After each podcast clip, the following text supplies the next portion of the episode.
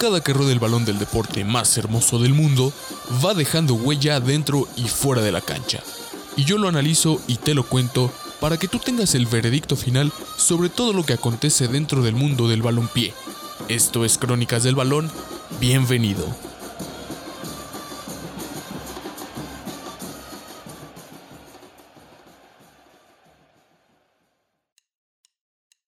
Buenos días, buenas tardes, buenas noches. El otro día mi mejor amigo y yo estábamos ideando un plan para ser jugadores profesionales, a ver si todavía podíamos, digo, en una liga de renombre, no, ya no tenemos la edad obviamente, pero estábamos buscando opciones, ¿por qué no? Y nos vamos con la liga de Groenlandia, el fútbol de, de Groenlandia, este país en el Polo Norte, hasta arriba del mundo, este país lejanísimo, bueno, lejano para nosotros, y nos topamos con una serie de datos interesantes sobre el calendario de su liga, su selección, sus jugadores, sistema de competición y nos encontramos con que no estaba afiliada a la FIFA, aunque si bien era cierto que podría estar eh, afiliada dentro de unos cuantos años después de cumplir uno que otro requerimiento, pues aún no lo estaba.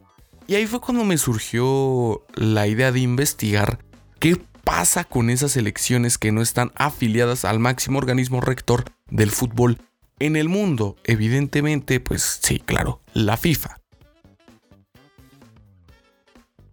¿Por qué no lo estaban? ¿Qué tan cerca estaban? Etcétera. Y bueno, me topé con que había distintos grupos de selecciones.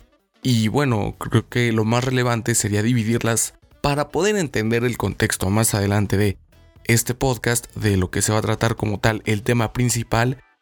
Y se, podríamos dividirlas en dos grupos y de ahí dos subgrupos. Primero, las que sí están afiliadas y las que no están afiliadas. De las que sí están afiliadas se pueden desprender las afiliadas independientes y las afiliadas no independientes o que están buscando su independencia. Las afiliadas independientes, como su nombre lo dice, son selecciones, son países que obviamente ya están dentro de la FIFA, están dentro de este organismo. Y las afiliadas no independientes son las que también lo están, pero que dependen de algún otro país, eh, alguna otra, algún otro territorio, etc. Las afiliadas independientes, pues ya sabemos, son las selecciones que conocemos todos como nuestra selección mexicana, Brasil, Argentina, Alemania, Portugal, etc. Las afiliadas no independientes sí son reconocidas por la FIFA, sí competencian, sí participan, perdón. sí competencian en las sí participan en las competiciones de la FIFA, pero que pertenecen a otros, por ejemplo, eh, Irlanda del Norte, Gales, Inglaterra, Escocia, que juntos pertenecen al Reino Unido. Sin embargo, cada uno de estos territorios tiene su selección.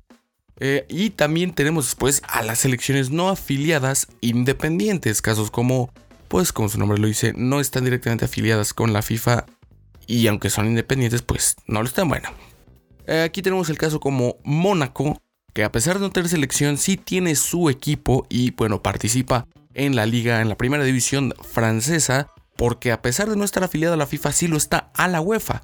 Y también tenemos el Vaticano, que es un estado independiente, obvio, pero no está afiliada por distintas razones que veremos más adelante. Y las que nada de nada, ni afiliadas ni tampoco son independientes, por algunos problemas internos, puede ser Kosovo, que todavía no se le eh, reconoce la independencia de Serbia, por ejemplo, entonces son, son, son, son selecciones que por algún tema u otro pues no, no está reconocido su independencia y nada de nada, o como la selección de Cataluña. Y bueno, es aquí donde entramos ya en materia. ¿Qué tan justo o injusto o qué tan válido o no válido es que haya selecciones dentro a, lo largo y ancho? Bueno, no sé qué tan bien puede aplicar largo y ancho dado que el mundo es una esfera, bueno, X. Eh, ¿Qué tan válido es que alrededor de todo el mundo haya selecciones que puede que sean futboleras, como el caso de Kiribati, más futboleras que incluso selecciones grandes, países grandes, y no estén afiliadas al máximo órgano rector del fútbol en el mundo. O sea, ¿qué tan por qué?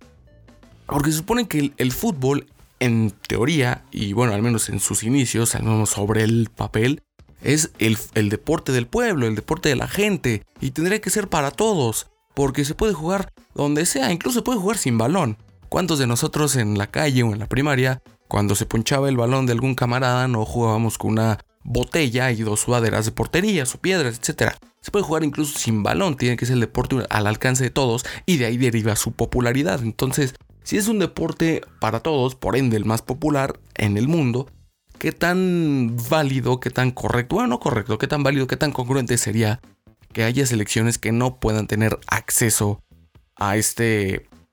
A, todo este grupo, a la mayoría, vaya que sí compiten para la FIFA. Ahora, tienen muchos requerimientos, unos de ellos pueden ser razonables o no, depende del punto de vista, depende del ojo con el que se les esté juzgando. Esto podría ser, por ejemplo, la economía de un país, la población, en el caso del Vaticano, eh, pues su población no es muy ancha, no, no, no, no pasa ni siquiera de, de los mil habitantes, y la mayoría de sus habitantes son guardias suizos, o sea, ni siquiera tienen nacionalidad vaticana, no sé cómo se diga el gentilicio, perdón, o son sacerdotes que vienen, que viven ahí, pero no nacieron ahí, entonces ahí está también un rollo de identidad del que hablaré más, más adelante, pero de un territorio que no llega ni a los mil habitantes, ¿qué tanto se pueden sacar? Ya ni siquiera 26, o ya ni siquiera 17, 11 jugadores buenos de fútbol. Otros requerimientos son, por ejemplo, el tipo de, de, de, de que, de suelo. Por ejemplo, en, el caso de Kiribati que mencionamos hace rato, eh, toda la isla tiene suelo arenoso y es imposible que crezca pasto ahí. El mismo caso de Groenlandia. Y bueno, ahí pueden ser requerimientos obvios, ¿no? Pero también hay casos, nuevamente Kiribati, que no pueden tener un estadio propio, no pueden hacer una inversión porque, por el, el tema económico el tema del Vaticano, por ejemplo, es no mezclar la religión con un negocio al, vender un, deporte, al vender el fútbol como producto, esto automáticamente se hace un negocio y mezclarlo con la religión, pues ahí podría resultar algo un poquito turbio y tampoco es como que el Vaticano tenga mucho interés en afiliarse a la FIFA.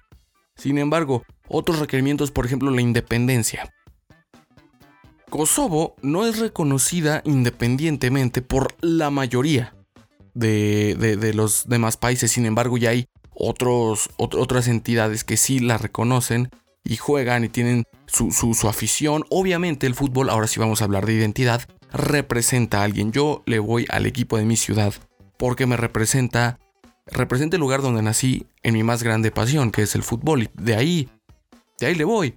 Entonces el hecho de que un ciudadano de un país que se quiere independizar, que quiere tener su propia identidad, obviamente va a pelear porque tenga su selección en caso de que le guste el fútbol. Entonces, identidad tienen, por eso entra también esto de qué tan justo, injusto, qué tan eh, eh, válido, no válido, o sea que algunas selecciones no tengan, no, no, no, no tenga el reconocimiento de la FIFA, o sea, eh, identidad la tienen, hay gente que quiere participar, hay futbolistas que quieren participar, evidentemente la selección de Cataluña tendría un nivel espectacular. Digo, Kiribati, el Vaticano, no creo que lo tengan. Mónaco tal vez.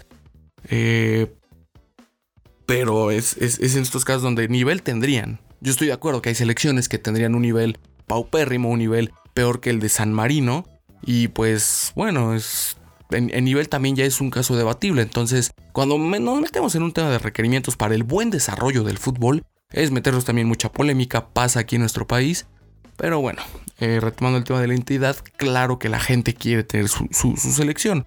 Ahora, eh, también entra un tema de entre más selecciones se, reconozcan, se afilien, también habría que tener más cupos para las eliminatorias al mundial, para el mismo mundial, para las copas de cada una de las confederaciones. Eso es evidente. Bueno, que se puede estar dentro de una confederación sin estar dentro de la FIFA. Claro está, pero esto abriría, metería ya más problemas a un sistema eh, ya evidentemente complejo que si bien es cierto que se quiere ampliar el mundial, pues muchos no lo ven favorable. Entonces también entraría ahí el rollo del sistema, de la organización, de la administración y todo eso. Y bueno, ¿qué pasa con estas elecciones que, que, no pueden competir? Eh, bueno, que no están afiliadas a la UEFA. Pues bueno, es, es muy sencillo. No, tienen su propio órgano rector que también les pide ciertos requisitos. No porque sean aceptadas las que no están en UEFA significa que van a aceptar a todo mundo y de gratis. No, bueno, existe la CONIFA, fundada en 2013, que acepta todas las elecciones, evidentemente que no estén afiliadas a la FIFA. Ese es el requerimiento principal.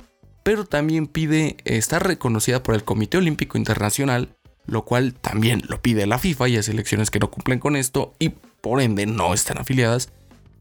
También pide otro requisito que sea estar dentro de una confederación, o sea, ya pide los dos, entre otros un poco más razonables, pero digamos, este órgano rector es más accesible, pero ya tomando en cuenta el contexto, el panorama, eh, los pros, los contras, las consecuencias, es aquí donde se tiene que decidir. El fútbol debería ser para todos en el mundo, hablando de temas de países, de territorios, de identidad, de cuestiones políticas, sociales y geográficas. El fútbol está bien que no todos tengan acceso porque primero hay que ordenar eh, todo en un país para poder ejercer el, deporte más hermoso del mundo. Eh, tiene que estar al alcance de todo el mundo. Son razonables los requerimientos, cuáles sí, cuáles no. Eh, se puede solucionar un conflicto de identidad e independencia, un conflicto tal vez de guerra. Espero YouTube no me censure esto por, por la palabra que acabo de usar. yo no sé, yo dejo el balón rodando, mi nombre es Alexa Bendaño y esto fue Crónicas del Balón.